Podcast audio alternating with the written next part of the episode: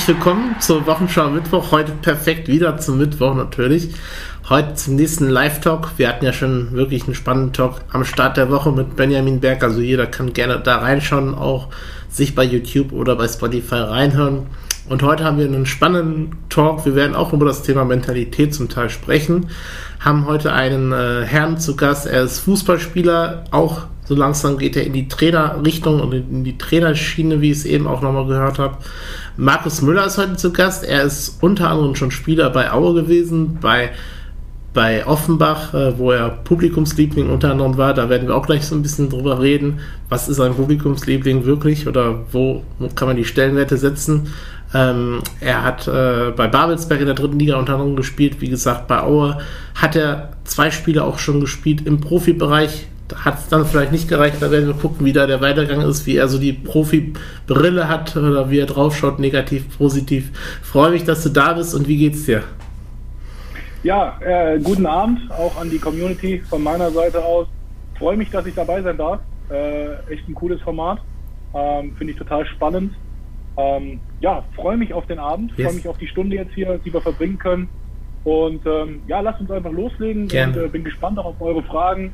Und äh, ja, denke ich, wird eine, eine super Angelegenheit und ähm, ja, lass uns einfach locker, locker loslegen. So sieht's aus. Vielleicht hast du ja noch so ein paar Punkte, die ich vergessen habe, die ich nicht erwähnt habe, äh, die du noch mal ein bisschen von dir erzählst, wer du bist, wer dich nicht kennt vielleicht. Ja, ein Name äh, ist bekannt, Alter boah, mittlerweile 34, mhm. ähm, 34 Jahre jung oder alt, im, im Fußballerischen schon im Herbst. Ähm, ja, wie gesagt, bin im, im, Osten groß geworden, im Erzgebirge groß geworden, habe da meine gesamte Jugend auch verbracht. Ähm, von der D-Jugend an, neun Jahre lang beim FC Erzgebirge Aue gespielt, bis hoch zu den äh, Senioren, alles mitgemacht, zweite Mannschaft, erste Mannschaft, in der ersten Mannschaft äh, dann nur zwei Spiele gemacht, in der dritten Liga dann noch drei. Ähm, und dann habe ich den Schritt zurück gemacht nach Halle. Äh, was heißt zurück? Ähm, für mich ein Schritt nach vorne, weil ich da auch mhm. Spielpraxis sammeln konnte in die Regionalliga äh, habe da zweieinhalb Jahre verbracht, bin dann in die dritte Liga gewechselt nach Babelsberg, habe da zwei wundervolle Jahre verbracht. Äh, leider mit dem Abstieg aus der dritten Liga in die Regionalliga. Ähm, dann ging es auch für mich äh, in die Regionalliga wieder zurück. Mhm. Bin nach Worms gewechselt, wo ich dann ja nur ein halbes Jahr war aus, aus verschiedenen Gründen und habe dann danach mein Glück in Offenbach gefunden, wo ich zweieinhalb sehr erfolgreiche Jahre gehabt habe. Ähm, einer mit der schönsten Zeiten ähm, und dann war ich so ein bisschen am Scheideweg. Ja, was heißt, mit 28 wurde mein Vertrag nicht verlängert. Ja, aus Gründen, die ich damals nicht ganz so nachvollziehen konnte. Ähm, es wurde ein neues Spielsystem äh, vom neuen Trainer implementiert. Mhm. Okay, musste ich, musste ich so akzeptieren und dann stand ich mit 28 am Scheideweg und habe mich dann äh, dafür entschieden, zu einem Verein zu wechseln, der mir aber auch gleichzeitig eine Ausbildung anbietet, weil ich dann auch ein bisschen über den Tellerrand hinausschauen wollte ähm, habe dann auch äh, in Gießen das gefunden, also nicht weit von meinem Wohnort entfernt. Konnte also dann mit meiner damaligen Freundin, heutige Frau, dann auch zusammen wohnen bleiben mhm. und ähm, habe dann die Ausbildung als Immobilienkaufmann drei Jahre lang absolviert. In Verbundenheit dann noch mit Regional- und Oberliga-Fußball in Gießen. Und äh, nach den drei Jahren stand ich wieder am Scheideweg und habe gesagt, okay, jetzt komplett Beruf oder nochmal Profitum und habe mich dann aufgrund des Alters von 31 dann auch für den äh, beruflichen Weg entschieden und bin dann jetzt hier in, in Wachtendorf gelandet, ja. ähm, auch der, der, der Liebe wegen und habe dann äh, hier in der Bezirksliga angefangen bei uns im Dorf im, im, von meiner Frau, die kommt hier gebürtig her und ähm, da wohnen wir jetzt schon seit ja, fast drei Jahren und ja, so hat es mich hierher verschlagen, Haus gebaut, äh, so, so ein bisschen das Vorzeigeleben führen. Was heißt Vorzeigeleben? Aber wir haben ein Haus gebaut, ähm, haben uns jetzt hier richtig schön eingerichtet. Mhm. Äh, fußballerisch äh, jetzt in der Landesliga. Wir sind von der Bezirksliga in die Landesliga aufgestiegen. Und seit zwei Jahren spielen wir Landesliga. Und ähm, ja, so ein bisschen auch hier im Verein hat mich, äh, wurde mir die Möglichkeit äh, gegeben, auch so ein bisschen in das Trainerleben reinzuschnuppern, was mich jetzt irgendwie so ein bisschen angefixt hat. Mhm. Ähm, und jetzt bin ich so ein bisschen auch drauf gekommen, ja, wo geht mein Weg hin? Ja. Und ähm, ja, der soll auch in Zukunft in Richtung Trainer gehen. Und ich bin da sehr gespannt, habe jetzt meine erste Lizenz gemacht und ähm, habe auch für mich so entschieden, das soll nicht meine letzte Lizenz sein. Mhm. Aufgrund der Strukturveränderung vom DFB ist es natürlich nicht ganz so einfach, jetzt die nächste Lizenz zu machen. Aber wie gesagt, ich bin da sehr locker, ich bin da sehr entspannt. Und dann schauen wir einfach mal, wie gesagt, wo der Weg dann am Ende des Tages hinführt. Aber wir, wie gesagt, ganz in Ruhe, ähm, ohne großen Druck. Ähm, wir haben hier ein Haus, wir haben ein mhm. recht ordentliches Leben und da können wir auf jeden Fall darauf aufbauen. Und warum ist das ist mein Werdegang in, in kurz, in ganz ja, kurz. Ja, und warum ist es so, vielleicht kurz darauf, so schwer mit der Trainerausbildung, dass man dann nicht direkt Step by Step die nächste Ausbildung macht?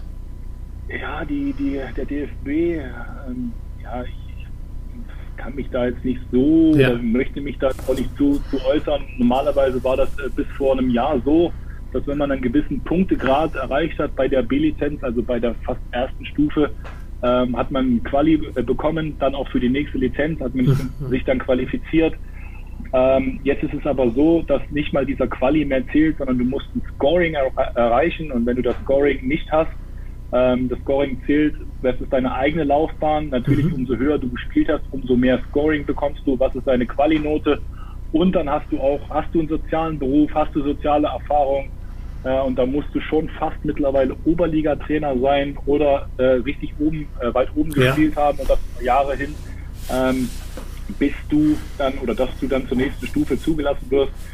Äh, ich, wie gesagt, ich gebe die Hoffnung nicht auf. Ich habe einen guten Score bei, bei, dem, äh, bei der B-Lizenz erreicht. Ich habe ähm, ja, äh, jetzt nicht in der Landesliga oder in der Bezirksliga mein Leben lang gespielt, aber Regionalliga ist natürlich auch jetzt nicht oder Regionalliga, dritte Liga ist jetzt nicht unbedingt, ähm, was jetzt auch einen Riesenscore macht und einen sozialen Beruf, ähm, habe ich jetzt auch in dem Falle nicht. Ja. Ähm, aber wie gesagt, ich bewerbe mich und ähm, hoffe, dass ich dann zugelassen werde, weil wie gesagt, werden dann oder würden dann vielleicht auch einige Trainer ähm, dann stecken bleiben, die es vielleicht auch verdient hätten oder das Talent dazu haben. Also ich glaube, ähm, natürlich, Julian Nagelsmann hat vor zehn Jahren auch schon im NLZ gearbeitet. Das ist natürlich auch nochmal ein, ein Step, der, der richtig gut ist, ja. wenn man im NLZ arbeitet.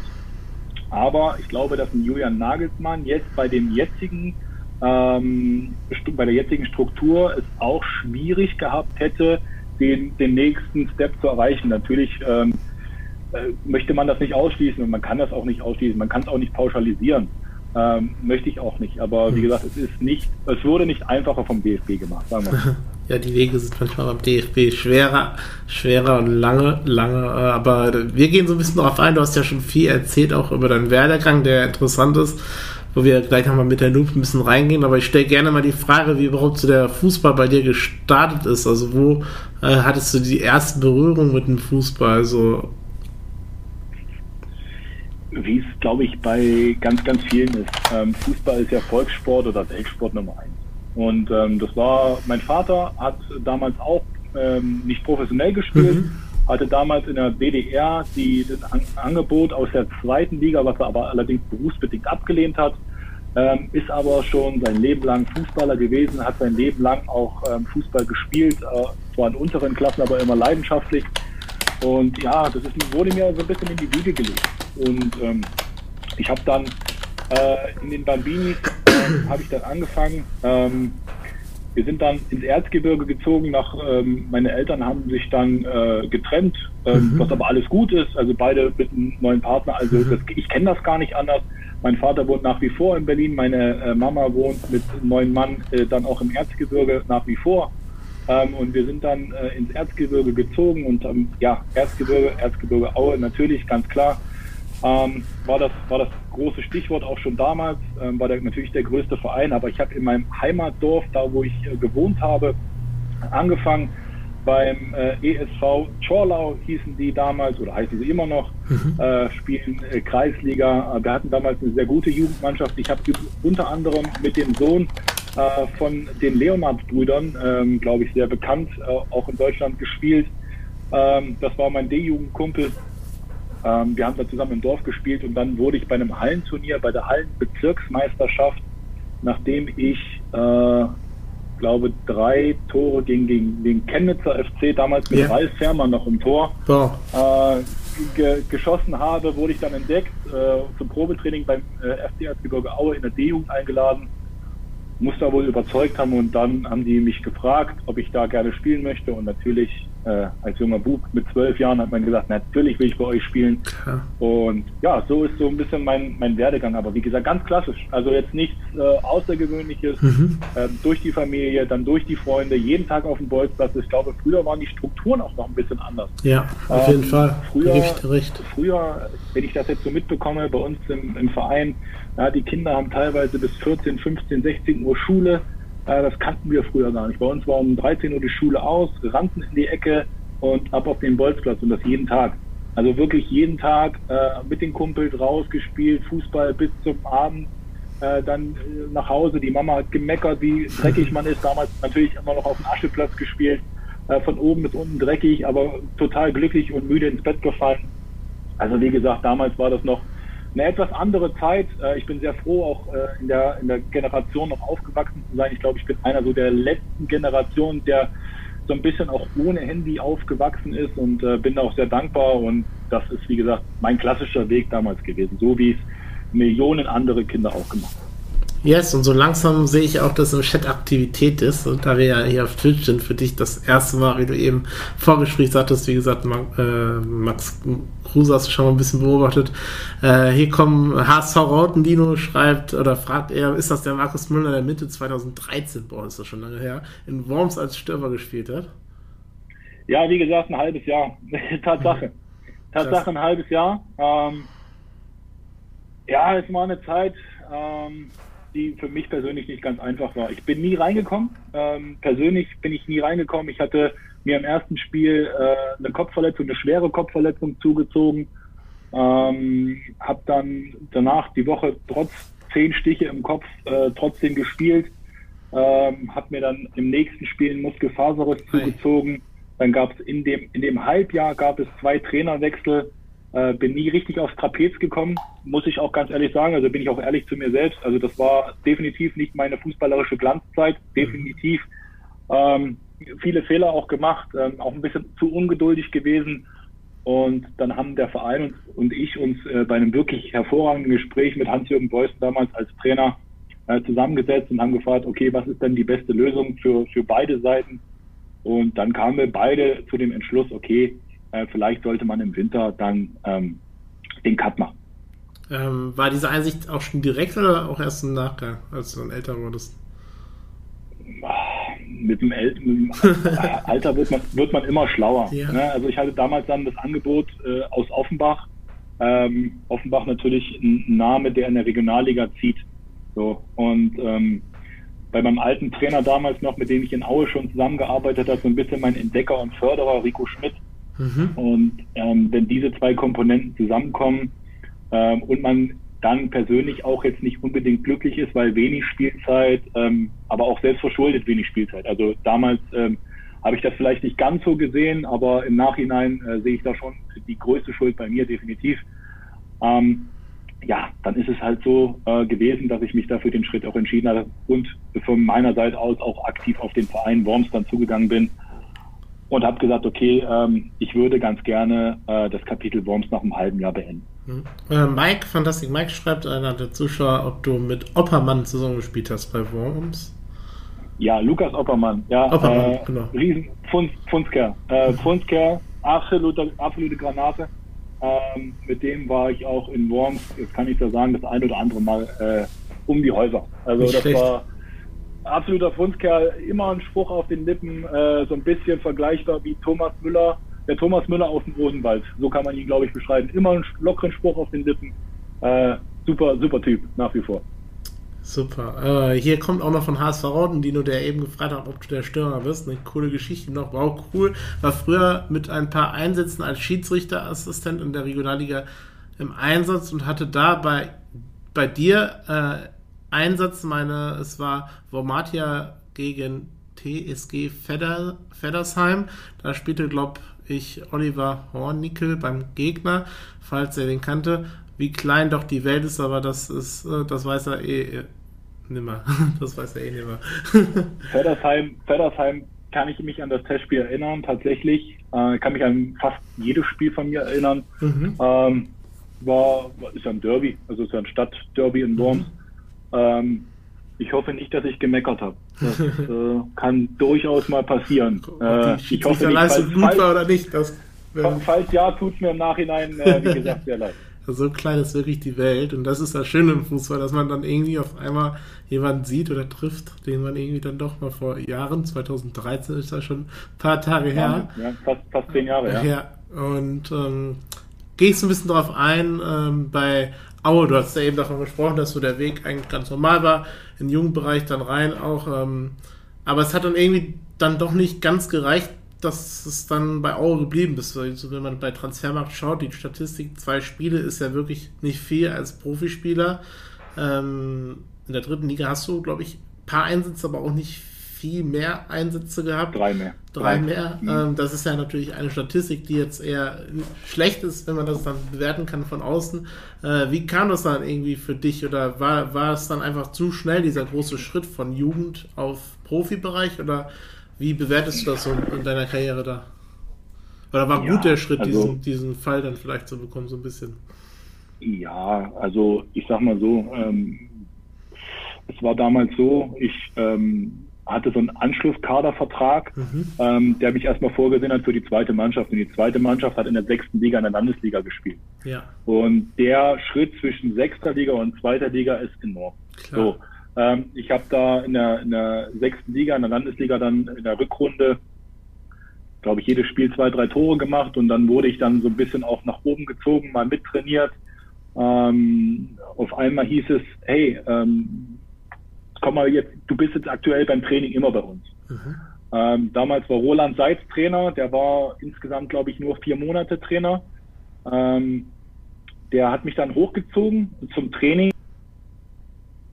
Ganz kurz, man hört dich gerade nicht. Moment, man hört dich nicht. Jetzt wieder? Jetzt bist du wieder da. ja. Der, der Roland Seitz hat mich dann nach oben gezogen. Ja. Ähm, wie gesagt, hat, hat, hat mich dann mittrainieren lassen. War natürlich eine komplette Umstellung auch für mich persönlich, ne? vom Tempo, vom, ich war damals 19 Jahre alt, komplett unerfahren.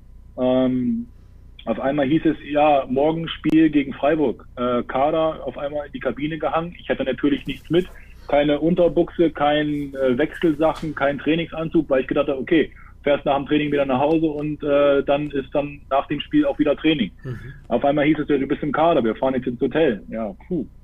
Ähm, ist natürlich komplett plötzlich gegangen. Und aber dann ähm, sind wir, haben wir am Mittwoch danach in Aachen gespielt äh, und dann bin ich eingewechselt worden für eine Minute. Hey. Und dann hieß es ja, aus Aachen, ähm, wurde mir im Bus gesagt, alles klar, ähm, pass auf, wir können, wir haben nichts mehr zu verlieren, wir sind auf dem Abstiegsplatz, es sieht ganz mau aus, mhm. mach dich da äh, bereit, am Wochenende spielen wir gegen 1. FC Köln und du spielst von Anfang an.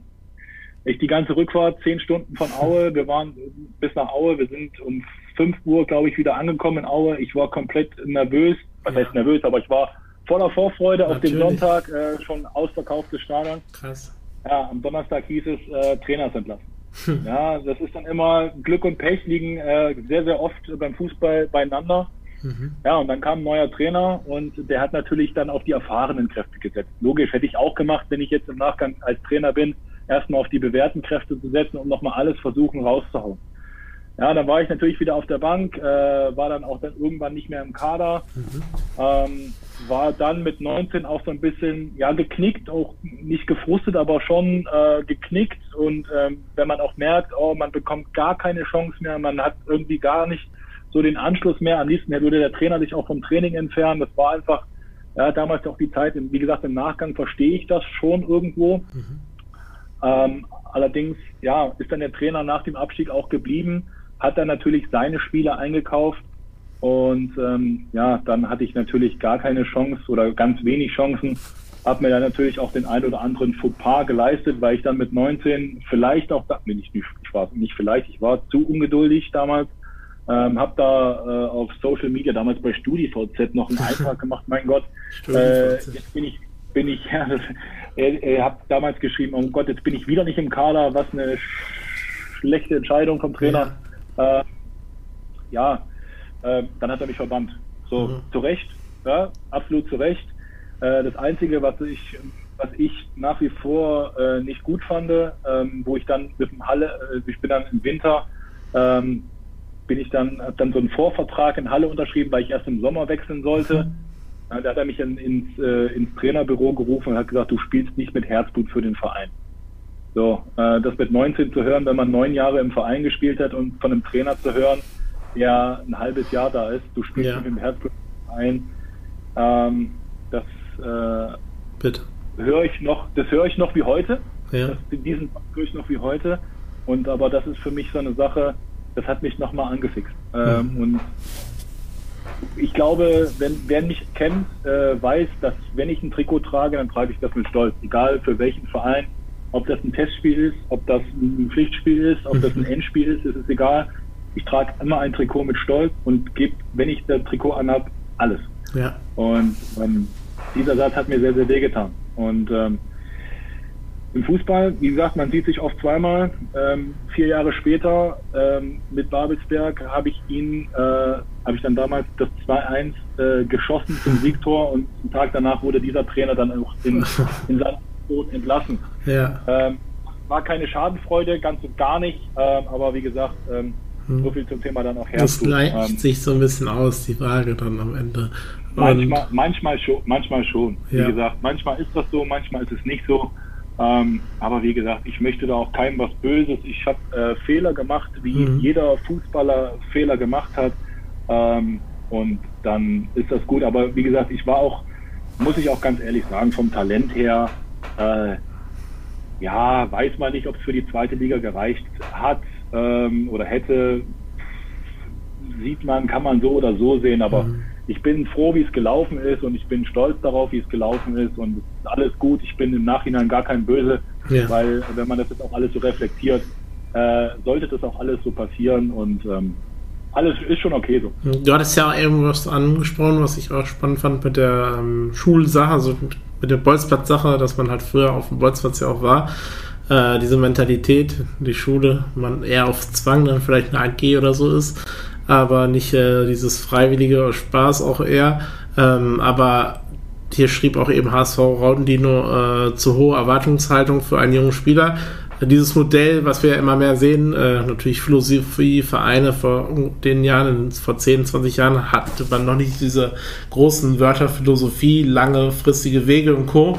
Äh, Ausleihmodelle, äh, NLZ, das gab es ja da noch nicht so richtig, als du äh, auch Spieler Nein. warst in der Zeit. Ähm, wäre da vielleicht so ein Schritt gewesen, dich jetzt ausleihen an einen Regionalligisten sogar vielleicht dann, um dann deine Erfahrung zu sammeln von der Landesliga in die Regionalliga, ist ja dann der Schritt dann noch auch hoch, aber trotzdem wieder machbarer. Wir sehen zum Beispiel bei meinem Herzensverein äh, Ron Schallenberg, das Modell hat richtig gut geklappt, zum Beispiel in Paderborn. Einen Regionalligisten nach längerer Zeit hatte, brauchte auch man hier in Paderborn in, der zweiten Mannschaft, aber hat man dann ausgeliehen. Das, das hat ihm Erfahrung gebracht, wurde da zu Führungsspieler und ist jetzt Führungsspieler in der zweiten Liga. Ja, aber das zum Thema, also NLZ und sowas gab es früher alles nicht. Ja. Also wir sind ganz normal zur Schule gegangen und ähm, ja, ich muss da Mario Basler recht geben. Ne? Die, die, die Jungs äh, und Mädels werden heute äh, einkaserniert. Ja, äh, die haben 12, 13, 14 Stunden Tage. Äh, jeden Tag, die sehen nichts anderes als ihre Mannschaftskameraden, sowohl in der Schule als auch im, im, äh, im Fußball. Und ähm, die kennen so ich will jetzt nicht sagen, so die reale Welt heutzutage.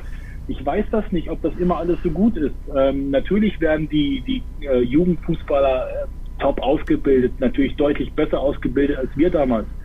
Aber wir haben, ähm, glaube ich, dieses normale Leben damals schon ähm, noch irgendwo ähm, auf, die, auf den Weg mitbekommen. Ja, ja also wir, wir haben unsere Klamotten selber, gut, damals die Eltern, ne, aber Klamotten selber waschen, Schuhe selber, ähm, alles mitbringen zum Training.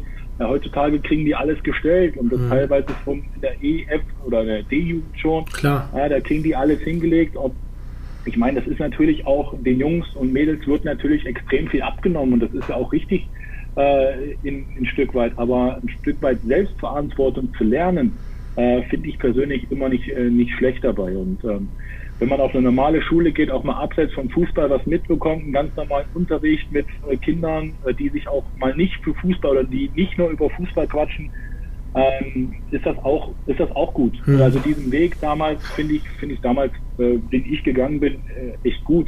Hm. Und den sind ja Weil man kopflos war, so man war so kopflos, man kannte halt dieses, das war neu, Fußballvereine kannte man richtig. vielleicht noch gar nicht so richtig, was ist ein Fußballverein und Co. Und jetzt kannst du durch digitale Medien genau wissen vielleicht, was ist der Fußballverein um die Ecke, wo spielen die, welche Liga, äh, wie sieht der Platz aus auf Google Maps, guckst du das an, Co., da hast du total Richtig. recht. Ja. Äh, hier kommen die nächsten Fragen rein im Chat. Hier man, äh, die, beiden, die beiden Hauptfragen, die heute im Chat aktiv sind, HSV Raudendino und Fantastic Mike, haben schon die nächsten Fragen eingestellt. HSV Raudendino fragt, interessante Frage, angenommen, er könnte plötzlich Bundesliga mit Stammplatzgarantie spielen und er erfährt aber, dass der Trainer das Team genau der ist, der ohne Herz spielen würde. Was würdest du tun nach der tiefen Enttäuschung? Also nochmal die, also noch ja. die Frage. Angenommen, also wenn ich jetzt du äh, könntest äh, in, einem Bundesliga, äh, in einer Bundesligamannschaft mit Stammplatzgarantie spielen, aber erfährst, dass du äh, dass der Trainer des Teams genau der ist, der ohne Herz spielen würde. Also äh, seine Spieler mit Her ohne Herz spielen lässt oder so. Ähm, was würdest du also, tun? Wenn ich, das, wenn ich die Frage jetzt richtig verstehe, wenn ich die Frage richtig verstehe, ähm, wenn ich jetzt ein Spieler ohne Herz bin und habe ja. trotzdem eine Bundesliga-Stammplatzgarantie. Ich würde versuchen, den Trainer zu überzeugen, du liegst falsch. Ja ich, äh, ich spiele mit Herz. Ähm, das ist meine Einstellung. Es gibt natürlich auch Spieler, äh, denen ist das ja nicht egal. Ne? Die haben das, die haben dieses Talent. Die brauchen jetzt nicht diese Einstellung wie vielleicht der eine oder andere mehr. Ähm, es gibt so viele Beispiele, die jetzt nicht das große Talent haben, aber die durch die Mentalität und gerade auch durch den Willen äh, es geschafft haben in, in Bundesliga, zweite Liga, dritte Liga. Mhm. Und es gibt Talente, äh, die ich persönlich auch erlebt habe, die ein unfassbares Talent am Ball hatten oder ähm, ja, einfach Fußballer eigentlich hätten eine, eine Riesenkarriere machen sollen, die aber einfach vom Kopf her nicht klar waren und es dann ähm, an dem gescheitert ist. Und mhm. das ist in nichts, dass man immer klar im Kopf sein muss oder einen klaren Plan haben muss und die richtigen Leute um sich herum und dann zu sagen, ey, ähm, ich möchte Fußball spielen, ich möchte einen Stammplatz haben ähm, ich muss dafür aber auch was tun und dessen muss ich mir bewusst sein. Und äh, ich muss, also ist meine Einstellung, ohne Herz äh, und ohne Liebe zum Fußball wird, glaube ich, auf Strecke schwer. Hm. Aber so, wenn man das von außen noch manchmal bemerkt, und du, du hast es ja auch angesprochen, ein Trainer, wenn der kommt, dann holt er auch Spieler neue Spiele, die er haben will oder vielleicht, die er vielleicht vorher kannte man muss sich auch mit so einem Spiel, mit so einem Trainer gut darstellen, um halt auch also zu bekommen, oder? Also du kannst nicht so, wenn du sagst zum Beispiel, du bist Herzspieler und er sagt, er, ihm ist das scheißegal, ob er äh, der eine Herz hat oder nicht hat, äh, musst du trotzdem mit ihm gut klarkommen und äh, ihr dürft euch nicht. Man, man, man muss nicht immer, man muss nicht immer gut klarkommen. Ja. Also man muss sich respektieren. Das mhm. ist immer wichtig. Also ja. ich finde immer, das Allerwichtigste ist äh, auch sowohl im Fußball, aber auch in, in der Gesellschaft. Richtig, ist Respekt. natürlich, klar. Ist Respekt und wenn man äh, Respekt dem Trainer gegenüber hat äh, und der Trainer dir auch Respekt äh, gegenüberbringt, dann ist das erstmal schon eine Basis. Mhm. Ich war auch jetzt nicht bei jedem Trainer, wo ich sage, ich würde jetzt mit dem Kaffee trinken gehen und mhm. ich würde jetzt mit dem in Urlaub fahren. Äh, Gab es natürlich auch Trainer, ähm, wo ich sage, naja, okay, Mensch, ähm, vielleicht würde es menschlich zwischen uns nicht passen, äh, aber Fußball, da möchte ich eine Sprache sprechen.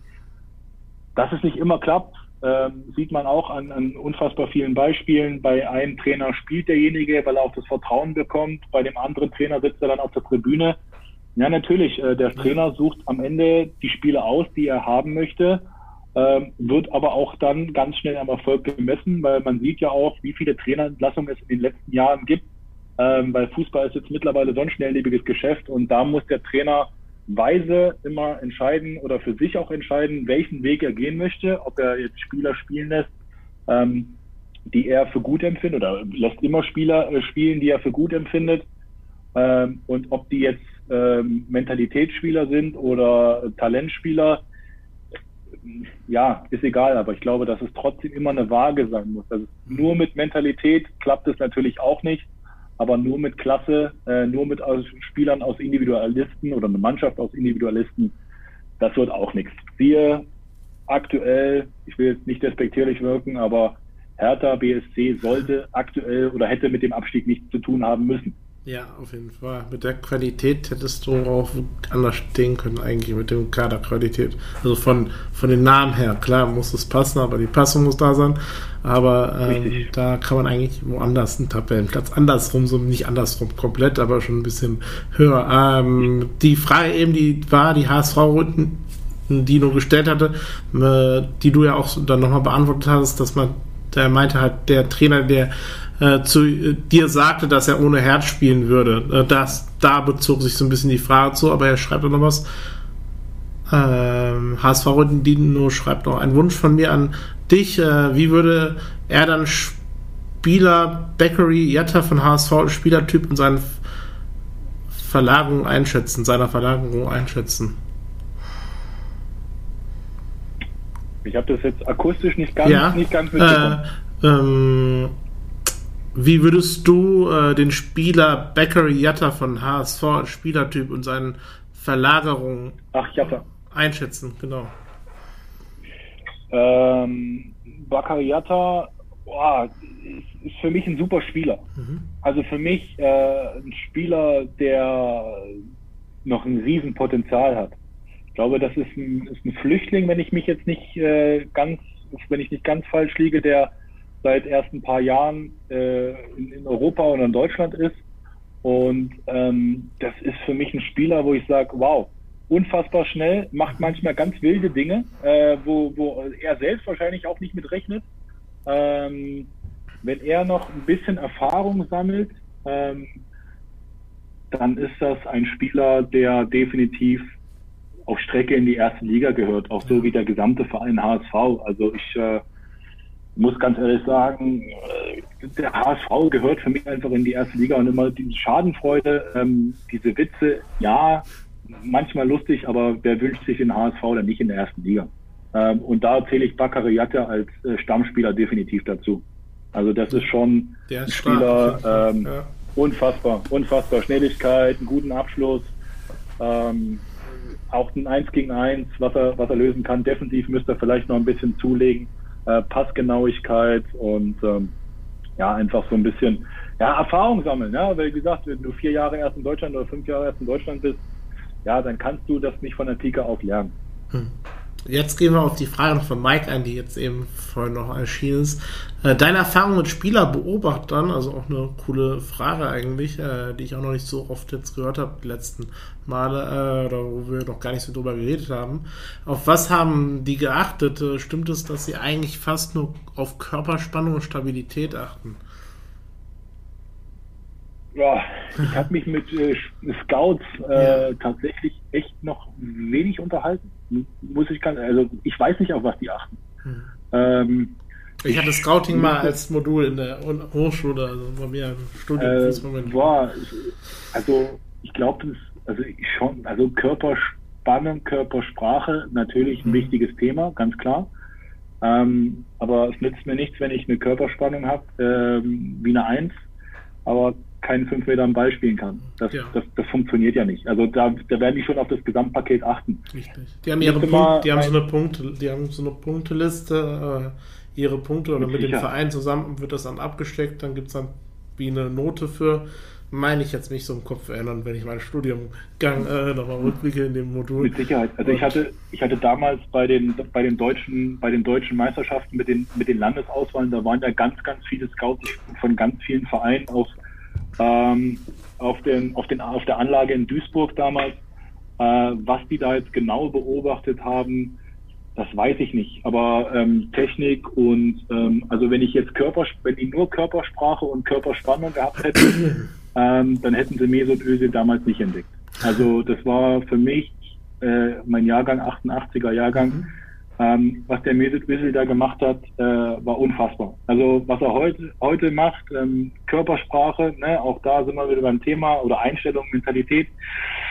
Äh, eher so semi, ne? aber was er damals mit dem Ball gemacht hat, wie er die, die Mitspieler eingesetzt hat, wie er da äh, alle frisch gemacht hat damals, das war schon sensationell. Das muss ich sagen. Ähm, das war der beste Jugendspieler, den ich in meinem äh, Leben gesehen habe.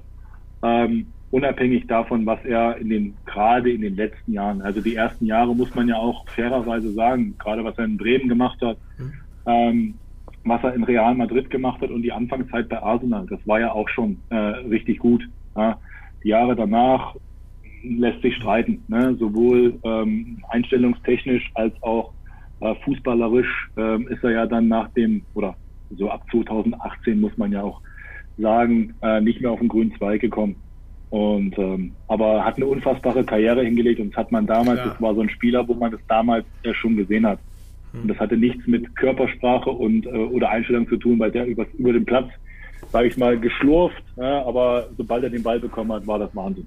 Findest du, weil du ja auch jetzt so in diese Trainer, in die Trainerrichtung gehst, als Spieler, aber auch die Erfahrung hast, dass es immer oder dass es zu früh oft an einem Talent gesehen wird, also im Alter, also schon in einem ganz jungen Alter, dass dann irgendwo gesehen wird, der ist schnell, ich sag mal, gut, er ist krass, Mokuku zum Beispiel, aber der, äh, also zum Beispiel jetzt Mokuku können wir reinnehmen, weil er ja schon früh erkannt wurde, aber ja, ja. dass es irgendwie manchmal zu früh vielleicht schon erkannt ist und damit macht man schon vielleicht seine Karriere kaputt, weil er vielleicht sonst auch woanders einen Beruf hätte und nicht Fußballspieler geworden wäre. Ähm, aber dann natürlich Druckeltern, die, die winken natürlich dann auch vielleicht mit dem Kopf Geld, Vermögen, weil sie ein großer Spieler werden. Äh, der, der Spieler wird groß, sie werden auch vielleicht vermögend.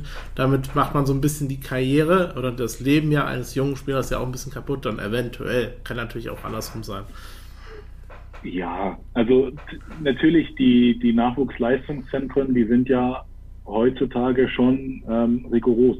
Ähm, das ist heutzutage, da wird mit 15 gesagt, pass auf, du bist nicht gut genug, ähm, auf Wiedersehen. Mhm. Ähm, da werden natürlich Träume zerstört, aber es ist das System Fußball, mhm. was es heutzutage gibt. Ähm, und da sage ich lieber, also das, das finde ich auch die Nachwuchsleistungszentren, finde ich okay, wenn die sagen, pass auf, äh, es reicht nicht, ähm, such dir mal vielleicht einen, Beruf, der dich durchs Leben bringt. Ähm, aber wir, es gibt ja auch genug Beispiele von Nachwuchsleistungs- oder Spielern, die aus Nachwuchsleistungszentren äh, gegangen wurden äh, und es dann dennoch geschafft haben.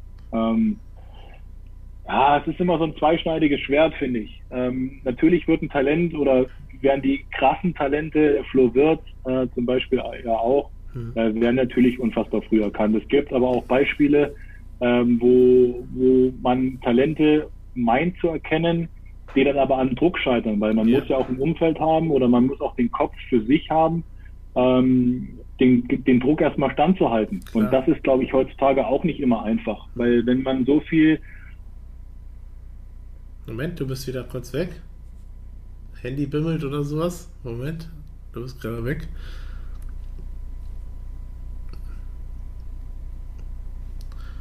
Ja, warten ganz kurz. Chat. Dann versuche ich zu husten. Ah, was in der Lunge? Ja? ja, jetzt bist du wieder da. Jetzt bist du wieder da. Jetzt wieder, ja. Der Druck. Kurzer, kurzer, System, kurzer vom, Systemausfall. Vom Druck genau. ist das System ausgefallen. Genau, also wie gesagt, der Druck, den muss man erstmal standhalten.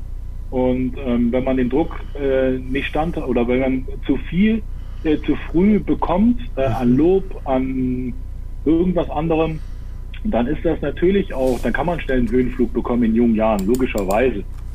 Ähm, und wenn man den Druck dann standhält, dann, dann kann man auch was werden. Ähm, aber ja, ob man Talent zu früh erkennt, ein Talent kann man nie zu früh entdecken. Ja. Ja, wenn ihr noch Fragen habt, natürlich, dann stellt die gerne. Wir gehen jetzt aber auch auf einen Verein ein, den wir auch schon mal zweimal als Gast hatten, so ein bisschen oder beleuchtet haben. Offenbach. Einmal jemanden aus dem Athletikbereich und auch einen Podcast. Heute haben wir mal einen Spieler von Offenbach, also heute haben wir mal auch wieder eine andere Perspektive. Ähm, obwohl, jetzt kommt noch was rein gerade, dann warte ich mal eben kurz. Äh, was denkst du, was mir ein, was denkt er, was mir ein Rätsel war, wie so die überwiegenden Weltmeistermannschaft von 2014 komplett mit Leistungsabfall bis hin zum Untergang, Untergang der Spieler geführt hatte. Paar Beispiele: Schürle, Götze, Großkreuz, Krämer, Ö Ösi wahrscheinlich, ja, Ösi etc. Ja, macht ja auch ein bisschen das Alter. Ja. ähm, boah, ich, ich, ich Oder schwer. Ich, Großkreuz war ja trotzdem, hat ja irgendwie trotzdem seine Karriere gehabt und viel Glück so irgendwie auch. Ja, Großkreuz hat aus seinen Möglichkeiten ja. unfassbar viel gemacht. Richtig. Also der hat, das ist ein Mentalitätsspieler gewesen. Ja, auf jeden also Fall. Wenn der nicht so ein Riesenherz gehabt hätte oder hat, hätte der es niemals zum Profi geschafft. Niemals. 100 Prozent. Und ähm, Götze ähm, ist so ein bisschen, das, das ist ja dieses Talent, was du, was hochgehoben wird und was an den Druck er hat riesen Druck gehabt. Dann mhm. nach dem 2014er äh, WM-Tor, ja, dann haben alle gesagt, du bist jetzt der Weltstar. Und ähm, er wollte, glaube ich, gar nicht der Weltstar sein. Er wollte der Mario sein, der, der er vielleicht immer war, mhm. äh, der einfach nur Fußball spielen wollte. Aber ich kenne die, die Jungs persönlich, kenne ich nicht. Also, wie gesagt, ich habe mal gegen Christoph Kramer gespielt. Mhm. Ähm, also im Spiel ein unfassbar angenehmer Zeitgenosse. Und wenn er, wenn ich jetzt, jetzt so als Experte sehe, glaube ich, ähm, äh, ein Top-Typ, ähm, der aber auch seine Karriere gemacht hat. Und ähm, natürlich werden die jetzt auch immer älter mhm. und es, es wachsen viele Spieler nach, auch gerade viele junge Spieler nach. Aber wie gesagt, ich glaube, dass jeder für sich seine Karriere gemacht hat. Ja. Und ob die dann ab, am, am absteigenden Ast sind, ja, das, das ist bei jedem so. Beim einen früher und beim anderen halt ein bisschen später. Man sieht ja auch, geht auch mal das Berg, der Berg wieder auf, wie bei Götze. Ich glaube, in ähm, Niederlande ist er ja, macht, macht er macht richtig Ding, gut genau. die Sache als Führungsspieler oder als Spieler. Ähm, ja, jetzt gehen wir noch wieder, jetzt gehen wir wieder zurück für wieder für die Reise nach Offenbach, wo wir jetzt gerade eben, wo ich stehen geblieben bin. Ähm, da war es ja, wir haben ja vorhin darüber gesprochen, kurz als ich dich empfangen habe, ähm, Publikumsliebling unter anderem, hast lange Zeit gespielt. Ähm, Erzähl mal so ein bisschen, du hast eben das gesagt, kann man so ein bisschen äh, diskutieren drüber, Publikumsliebling, obwohl eigentlich die Mannschaftsleistung eigentlich das Wichtige ist. Aber ja. Ja, also die Publikumsliebling ähm, gab es, glaube ich, da schon mehrere. Ähm, Zapek, Jasula, Endres waren auch alles äh, Publikumslieblinge, unter anderem ja auch ich glaube schon, dass ich da beim Publikum ganz gut angekommen bin. Mhm. Warum? Ähm, weil wir als Mannschaft auch, und da, da zähle ich jeden Einzelnen dazu damals, weil wie gesagt, da komme ich jetzt vielleicht gleich nochmal dazu, spanne ich gleich den Bogen, ähm, weil jeder Einzelne von uns sein Herz auf den Platz gelassen hat. Und gerade was im Amateur, im semi-professionell oder Amateurfußball, ja. das wollen die Zuschauer sehen, dass man als allererstes äh, die Grundtugenden ins Fußball beherzigt. Und diese Mannschaft hat es damals geschafft, sowohl Leistung auf, äh, auf den Platz zu bringen, die, die außergewöhnlich war, als auch sich in jedem Spiel zu zerreißen. Und das war, glaube ich, so die Komponente, was uns auch als Mannschaft so erfolgreich gemacht hat. Wir haben in den zweieinhalb Jahren, wo ich da gewesen bin, oder drei Jahren, wo ich da gewesen bin, haben wir zweimal den Hessen-Pokal gewonnen mhm. und sind Meister der Regionalliga Südwest geworden. Also und das ähm, haben wir quasi drei, Jahr, drei Titel in drei Jahren geschafft ähm, nicht, weil wir die beste Mannschaft waren, mhm. sondern ähm, also von den Einzelspielern her, sondern weil wir die beste Mannschaft als Mannschaft gewinnen. Auch da sage ich, wir waren, ähm, ja, ich will jetzt nicht sagen zwei verschiedene äh, Lager, das klingt jetzt ein bisschen schwierig. Nein, wir hatten so zwei größere Gruppen. Das war, unser Trainer hat immer gesagt, äh, aus Spaß, alles wirklich aus Spaß. Gruppe mhm. Bazar, das war so, äh, so die Jasula, Modika, Mangafic, die ähm, ja für sich war, was heißt für sich, aber ähm, und dann so die, die, die Kartoffeln, ja, es ja. wurden immer so ein bisschen Gruppe Basar, Gruppe Kartoffeln. und ich glaube, das war immer so ein bisschen, äh, aber die, die zwei Gruppen äh, haben sich komplett respektiert. Mhm. Und das ist der Grundstein. Wir haben uns komplett respektiert, wir haben gefeiert, wir haben auch zusammen was gemacht, als Mannschaft auch oft zusammen was gemacht. Ähm, und wenn sich der Respekt auch auf dem Platz widerspiegelt und äh, dass jeder für jeden läuft, dass jeder jeden respektiert und äh, jeder für jeden auch einsteht, hm. dann macht das für eine Mannschaft sehr, sehr viel aus. Und das hat uns, glaube ich, damals äh, ausgezeichnet. Und das haben die Fans auch honoriert. Natürlich ist der Biberer Berg, äh, wenn man da mal gewesen ist, da, da kann schon was entstehen, wenn die Mannschaft äh, das Publikum mitreißt. Und, oder, oder andersherum. Das Publikum hat uns auch oft getragen, logischerweise. Ja. Und ähm, aber das ist dann schon äh, eine Sache, wo man natürlich auch extra motiviert ist als Spieler. Hey, du kommst raus, äh, läufst auf deine Gerade, auf die Gegengerade zu und siehst die Gerade da voll, äh, alles in Rot-Weiß und die, die feuern dich an. Da ist man als, als Spieler natürlich, davon hat man als Kind geträumt.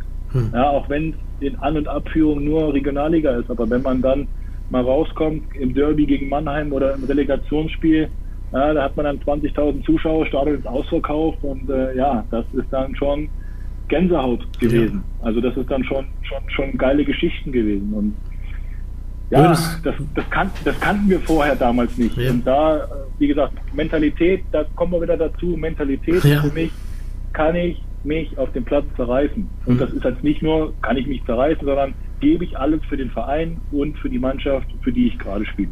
Mhm. Und äh, würdest du sagen, ich komme zum Beispiel auch eher aus dem Fanbereich, also und äh, ja, Emotionen und Fußverbindung. Äh, du kommst auch aus, eher aus dem Fanbereich? Ich komme aus dem Fanbereich. ähm, ich bin, äh, ich komme aus dem Fanbereich. Ich stand damals als, als junger, junger Knirps damals äh, in der Fankurve von Erzgebirge Aue. Ja. Ähm, Jahr und Tag, also bei, bei Wind und Wetter. ähm, habe dieses Fan und habe immer auch Kontakt zu Fans gesucht, weil ja. das ist auch das ist mir auch wichtig. Das ist, war mir immer wichtig, immer Kontakt und Respekt auch den Fans gegenüber ja. zu haben, weil die geben ihre Freizeit, die geben ihr Geld, fast ihr letztes Hemd immer für den Verein. Und wenn man da was zurückgeben kann, ist das immer umso besser gewesen. Würd, würdest ähm, du da, achso, sorry.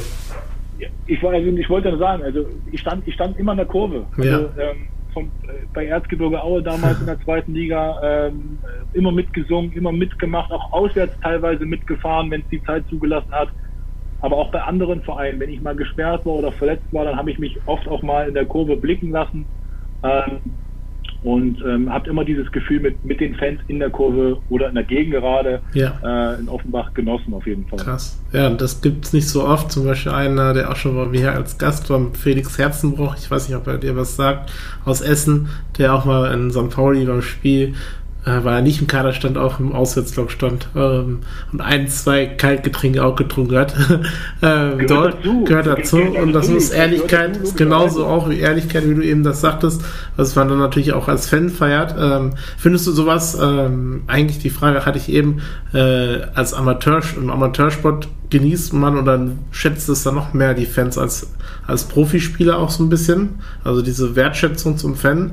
Weil man merkt ja bei einem Profisport, Erstligaspieler, ich sag mal Bayern-Spieler eventuell, dem ist das nicht egal, aber, aber man hat so ein bisschen das Gefühl, es ist distanzierter so. Es ist so, hat man das Gefühl. Nicht jeder natürlich, man kann nicht immer pauschal ja. da reinhauen.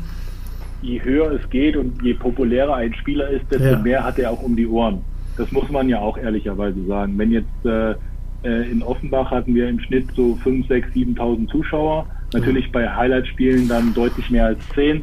Ähm, das ist dann schon, schon eine Sache, aber du hattest auch Fankontakt, du konntest auch bei, bei Instagram oder bei Facebook mal mit dem einen oder anderen in Kontakt treten. Mhm. Ähm, wenn die Bundesligaspieler jetzt, sagen wir mal, die Bayern-Spieler, die, wenn die jede Nachricht beantworten würden, ja, dann würden die nur noch am Handy oder ja, Telefon klar, sein, da hätten die gar kein Privatleben ja, mehr. Richtig. Also da, da, ich glaube, also ich habe das immer so gehalten, ich habe versucht, jeden gleich zu behandeln. Ähm, wenn das die Bayern oder die Bundesligaspieler machen würden, dann würden die gar nicht hinterherkommen. Hm. Und deshalb ist es vielleicht auch mal eine Sache, hey, pass auf, ich bin Spieler, ich bin aber auch noch eine Privatperson. Hm. Aber dieser Amateurspiel.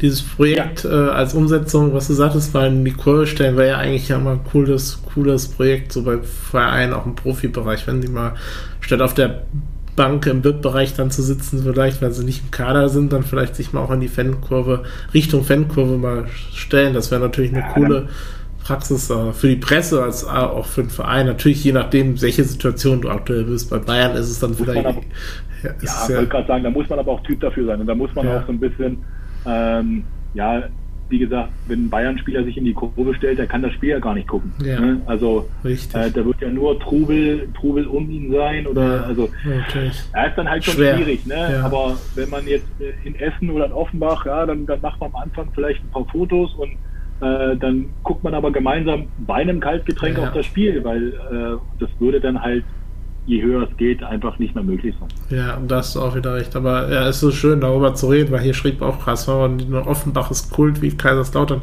Essen, Aachen, so was Fans angeht. Das muss man natürlich sagen. Das, da extrem ist diese Wertschätzung, wie du schon sagst, mit den Reisen. Ich selbst bin auch äh, viel jedes Wochenende unterwegs gewesen mit Paderborn. Ähm, da merkt man ja auch manchmal dann auch, klar, man ist da, aber die, die kommen dann natürlich, dann gibt es den Applaus mal, aber mehr dann auch nicht, die Wertschätzung, diese Reisen, die man angeht, die ungemütlicher sind als die, äh, die Reisen, die natürlich der, die, die Mannschaft dann hat. Die erste Mannschaft hat zum Beispiel im Reise, im Luxusreisebus. Aber ja, das ist, ist eine schöne Sache, so dass man da auch die Wertschätzung zum Teil oder viele dort trotzdem ja auch haben, wie du jetzt hat zum Beispiel. Man aber trotzdem, hat man trotzdem. Ja. Also wenn man in die Kurve geht und man applaudiert, äh, dann ist das immer eine Wertschätzung. Also auch wenn man jetzt vielleicht nicht äh, dann nochmal zum Zaun hinkommt, aber also ich kenne das persönlich, wir haben immer wertgeschätzt, auch egal ob wir verloren haben, egal ob wir gewonnen haben, bei jedem Verein, jetzt nicht nur bei Offenbach, also bei jedem Verein mhm. war mir das auch immer wichtig, zumindest in die Kurve zu gehen, kurz abzuklatschen. Also ähm, ich glaube schon, dass das viele Spieler auch äh, wertschätzen, obwohl es manchmal gar nicht so rüberkommt. Aber es ist oft so, dass die Spieler es deutlich, deutlich, also ja. die schätzen das immer. Also ich kenne keinen Spieler, der es nicht geschätzt hat, äh, oh, was wollen die blöden Fans jetzt hier, mhm. sondern e egal. Und wenn es nur äh, in Illertissen, da war, ist immer ein Fan teilweise mitgefahren. Ja? ja. Ist, äh, und wenn ein Fan mitfährt, dann geht man dahin und bedankt sich bei dem. Das ist auch eine Respektsache. Und mhm. da haben, ich glaube, jeden Fußballer, den ich kenne, der hat Respekt, egal wie viele Fans mitgefahren sind. Also mhm. ähm, das äh, kommt manchmal vielleicht auch anders ja, rüber, als, es, äh, als es überhaupt ist. Ja, vielleicht achtet man dann auch vielleicht nicht immer ganz so drauf eigentlich wo es dann so ist. Aber ähm, du hast Fans angesprochen. Ich habe eine witzige äh, Sache mitbekommen, mir geschickt worden von dem Podcast von Offenbach. Den ähm, Marco auch äh, heißt da, Marco heißt da. Ähm, er meinte, dass es gab mal eine Situation, da waren Gästefans, die gepöbelt haben, vielleicht oder Sachen auf den Boden geschmissen haben. Das war ein Feuerzeug, was du dir dann in die Hand genommen hast und dann einfach in die Tasche gesteckt hast, um so ein bisschen zu zeigen, ja, es geht weiter oder, oder was war da so die Reaktion? Ja, manchmal als Fußballer äh, gehen Dinge auch schnell und du bist unter ja. Adrenalin. Äh, es war Derby gegen Mannheim. Ach so. Da kann ich mich erinnern. Äh, Derby gegen Mannheim. Äh, oh, wir haben gewonnen, glaube ich, 1-0 damals äh, mit 18 Minuten Nachspielzeit. Also unfassbar lange 18 Nachspielzeit. 18 Minuten? Äh, nein, also, also 10 auf jeden Fall. Also Gefühlte 18 Minuten. Guckt euch die Live-Reportage an, die Nachspielzeit äh, von, von Kickers TV, legendär, wirklich okay. absolut legendär. Dieses Spiel, äh, nur die alleine die Nachspielzeit. Lars und ähm, Lutz, was die da rumgeschrien haben, unfassbar. Mhm. Ähm, immer wieder ein Highlight. Auf jeden Fall kam dann ein Feuerzeug oder mehrere Feuerzeuge. Ja. Wir haben da hinten, äh, ich weiß gar nicht, einen Zweikampf gehabt. Ja, da kam ein Feuerzeug, da habe ich mir gedacht, super. Äh, mhm klasse, steckst du dir ein, kannst du deinen Platzwart geben, äh, dann kann er sich damit die Zigaretten nachher anzünden. äh, nein, war einfach nur ein Spaß, weil ich, mhm. wie gesagt, manchmal sind auch Emotionen, wenn Dinge auf den Platz geflogen sind, ja, finde ich jetzt nicht so, nee. nicht so, nicht so cool. Äh, ähm, aber ich wollte, wir wollten da auch kein großes Fass aufmachen äh, und das zum Schiedsrichter bringen und da, die, die werfen was, äh, schützt uns. So, Tasche gesteckt, hatte mhm. Mannheim keine Strafe bekommen, wir haben weitergespielt und, mhm. und äh, los ging's, ja. Aber findest du dieses nicht, äh, Stecheln auch mal, also ich sag mal so, dann gegen vielleicht Fans so, gegen die äh, Gegnermannschaft so ein bisschen auch als Spieler. Bei Torhütern sieht man es ja dann wann auch mal, dass das Torhüter es auch gerne mal so ein bisschen dann auch länger zögern, wenn es dann auch gewiffen wird natürlich. Ich zähle mich auch dazu, dass ich dann gerne auch mal pfeife oder man ruft mal was sehr Nettes vielleicht runter oder so, äh, dass man mal, ja, also dieses bisschen provozieren im Spiel, was danach sollte man sich sozusagen auch im Kopf natürlich auch die Hand geben wieder, auch wenn man den Spieler nicht sieht, aber so ein bisschen dieses äh, Emotion auch gehört auch dazu, oder? Findest du auch, oder? Gehört dazu, ja. definitiv. Gehört ja. definitiv dazu. Jetzt mache ich mich bei meinen Wormser Kollegen oder Freunden äh, wieder so ein bisschen unbeliebt. Äh, gibt von mir auch eine Geschichte. Ähm, ich bin damals, wir sind damals, ähm, oder ich bin ein halbes Jahr später mit Offenbach dann wieder nach Worms gekommen. Mhm. Ähm, wurde meiner Meinung nach grundlos beleidigt, ja. ähm, obwohl ich ähm, mir eigentlich nicht zur Schuld kommen lassen habe, weiß ich nicht, aber die Fans haben es anders gesehen, ähm, haben mich bei dem Spiel in Worms, äh, ja, war schon jetzt nicht, nicht so cool. Ähm, da ist die ein oder andere Beleidigung auch in meine Richtung geflogen. Ähm, habe mich vielleicht auch jetzt nicht ganz so korrekt verhalten. Aber im Rückspiel dann haben wir in Offenbach gespielt, Live-Spiel Sport 1 ja. Ähm, macht das erste Tor zum 1-0, lauf, lauf an die Wormser Fankurve, ja, halt meinen Finger auf den Mund und sag so, jetzt ist hier aber mal Ruhe, Freunde. So, natürlich sind die dann ausgerastet und danach ja. war ich halt, ja, so ein bisschen, ich will jetzt nicht sagen Feind äh, in Worms, aber auch keine feine Geste. Im Nachhinein ja, reflektiert man sich auch selbst. Da sagt man, mein Gott, hätte mal, wäre es einfach nur vorbeigelaufen, dann wäre es auch gut gewesen. Ähm, ja, die Geste war scheiße, äh, gehe ich nach, nach wie vor mit, aber mhm. also das ist dann halt auch so ein bisschen Provokation, gehört auch Emotion. Ja, ja klar, das gehört dazu. gehört dazu.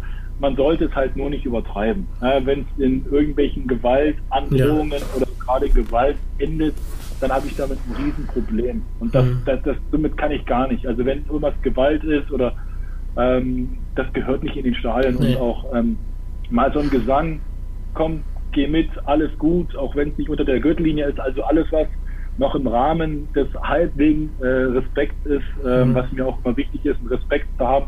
Ja. Damals war das meine Geste Respekt, fast respektlos, äh, war definitiv nicht so gemeint, habe ich mich auch entschuldigt dafür, äh, werde ich auch nie wieder machen.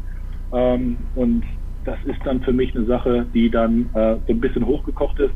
Gehört manchmal dazu, muss nicht sein, aber Emotionen im Sport, ja, logisch, auf jeden mhm. Fall. Ja, wir könnten jetzt wahrscheinlich noch viel auch über deinen Trainerbereich reden können, äh, was dir das so gibt. Du hast das aber ja schon zum Teil gesagt, aber wir kommen jetzt gleich so Richtung Ende auch. Ähm, kommt von Leon aber eine coole Frage, glaube ich, so ein bisschen zum Abschluss dazu, zum Spieler, im Pro-Bereich deiner Station. Was war der stärkste Spieler, gegen den du gespielt hast? Im Jugendbereich, im Männerbereich? Ich denke Boah. generell also, so. Den man kennt wahrscheinlich so. Wow, wow, gute Frage. Wirklich gute Frage. Also im Jugendbereich, äh, Jerome Boateng, mhm. äh, damals schon eine Maschine gewesen. Äh, obwohl ich oft gegen ihn getroffen habe, also fast mhm. jedes Spiel, aber äh, teilweise auch echt Glück. Ja. Ähm, Jerome Boateng überragend, also mhm. äh, boah, der war schon richtig, richtig gut. Im Männerbereich, boah, ich, boah, Sandro Wagner, äh, mhm. damals mit Bremen 2, ähm, hat mich sehr beeindruckt, muss ich sagen. Ähm, Bremen 2 gegen Babelsberg, das war eine Einzelperformance, das, das war eine richtig gute Einzelperformance. Ähm, boah, ich habe so viele Spieler gesehen. Ich kann jetzt spontan echt nicht sagen, ja. wen ich jetzt da herausheben möchte. Also mhm. keine Ahnung. Also das sind so, Jerome Boateng ist für mich so ein, so ein, so ein Beispiel, wo ich sage, wow, der war schon echt damals. Und wie gesagt, Mesut Özil, äh, damals auch Bombe. Mhm. Das sind so die zwei Spieler, wo ich sage, die, ähm, mhm. das waren schon Granaten damals, auf jeden Fall. Mhm. Und du hast ja eben gesagt, Aue-Fan, äh, wie, wie schmeckt dir der Nudeltopf in Aue? überragend, nach wie vor. Ich ja. war tatsächlich, oh Gott, ich, ist ja peinlich mittlerweile zu sagen, ich krieg hier zum Geburtstag, zu Weihnachten äh, Aue-Sachen geschenkt. Ja. Äh, weil ich mir das immer so, ja, es ist Heimatverbundenheit. Ne? Also wie gesagt, ich, mhm. ich, ich liebe Offenbach, ich liebe Babelsberg, das sind meine zwei Stationen, wo ich auch noch äh, super Erfolge hatte. Ähm, die zwei Stationen liebe ich, äh, wie gesagt, total. Ähm, wie gesagt, aber Aue ist, Aue ist Heimat. So, und Aue ist für mich ist mein, ist mein Heimatverein, mein Herzensverein. Das gebe ich auch offen und ehrlich zu. Das weiß auch jeder, glaube ich, der mich kennt. Ähm, und tatsächlich muss ich gestehen, ich war im neuen Stadion noch gar nicht. Das oh. ist äh, unfassbar peinlich. Mhm. Ähm, aber dadurch, dass ich halt selber Fußball gespielt habe und noch Spieler oder Spieler und jetzt Trainer bin, äh, war das Fußball am Wochenende. Ja, ja richtig. Und es sind von, von, von, uns aus 600 Kilometer, da fährt man halt immer nicht so einfach. Aber bei der ein oder anderen äh, Auswärtsspiel äh, war ich jetzt schon dabei. Äh, jetzt dieses Jahr auf Schalke. Äh, der Steiger kommt mit 60 oder mit damals leider nur 20.000 Zuschauern, ähm, weil Corona bedingt mhm. ähm, zu singen, das war schon echt geil. Ja. Ähm, das, äh, aber der Nudeltopf, ich, ich kenne ihn, der ich unfassbar. Geil, also, ja. Ich glaube, einer der besten, besten essenstechnischen ja. Dinge, die es in, in Deutschland gibt. 100 Prozent. Also ist, das lohnt sich immer. Also bei mir auch, wenn ich mit Paderborn da unten war, schon ein, zwei, dreimal, noch drei, viermal, das weiß ich gar nicht mehr, wie viel. Auf jeden Fall viele Spiele schon da auch mal gewesen. Ist eigentlich so mit der Hauptgrund natürlich auch da der Nudeltopf, weil es den halt sonst nicht gibt. Äh, da musste man auch mal einen Heimblock schon gehen, vom Gästeblock in Heimblock, weil es dann den Nudeltopf im Gästeblock nicht mehr gab. Oder das erste, ich glaube, das letzte Mal, wo ich dann da war, habe ich direkt gefragt, gibt es den Nudeltopf? direkt schon die, ja. direkt die erste Frage. Das ist halt ein Highlight. Schade, schade, dass es andere Vereine nicht machen, aber das gehört dazu. Der Nudeltopf ist immer legendär. legendär. Ja, aber definitiv. genau, richtig cool. Und ähm, ja, kommen wir Richtung Ende zur letzten Frage. Die ich jedem stelle, egal ob es ein Spieler ist, ob Trainer ist, etc. Deine ganzen Vorgäste, die ganzen Gäste, die schon da waren, haben sich diese Frage gestellt. Sie ist immer schwer. Mal gucken, ob sie dir schwer fällt. Ähm, deine witzigste Story im Fußball, wo du die, die Hände so drauf hältst, ach du Scheiße, wo jeder drüber lacht, du immer noch nicht drüber lachst vielleicht. Ähm, ja, die lustig ist, wie gesagt, die immer noch nicht für dich lustig Boah. ist. Eine lustige Story von dir die du. Wow. Ja, ähm, da haben wir ihn jetzt auch. Du bist nicht ja, der Einzige. Da bist da, nicht der Einzige. Ähm, ähm, boah, fallen mir zwei ein. Also die eine ist jetzt nicht so witzig. Ähm, die, da, aber mit dem Hände vor, vors Gesicht schlagen nach wie vor. 2015 DFB-Pokal, Achtelfinale. Äh, Offenbach gegen, gegen Mönchengladbach. Mhm. Live-Spiel ARD. Äh, ich glaube, äh, Millionen Zuschauer, ausverkaufte ja. Stadion, Dienstagabend. Äh, Stürmer im eigenen Strafraum ist nie eine gute Idee beim Eckball.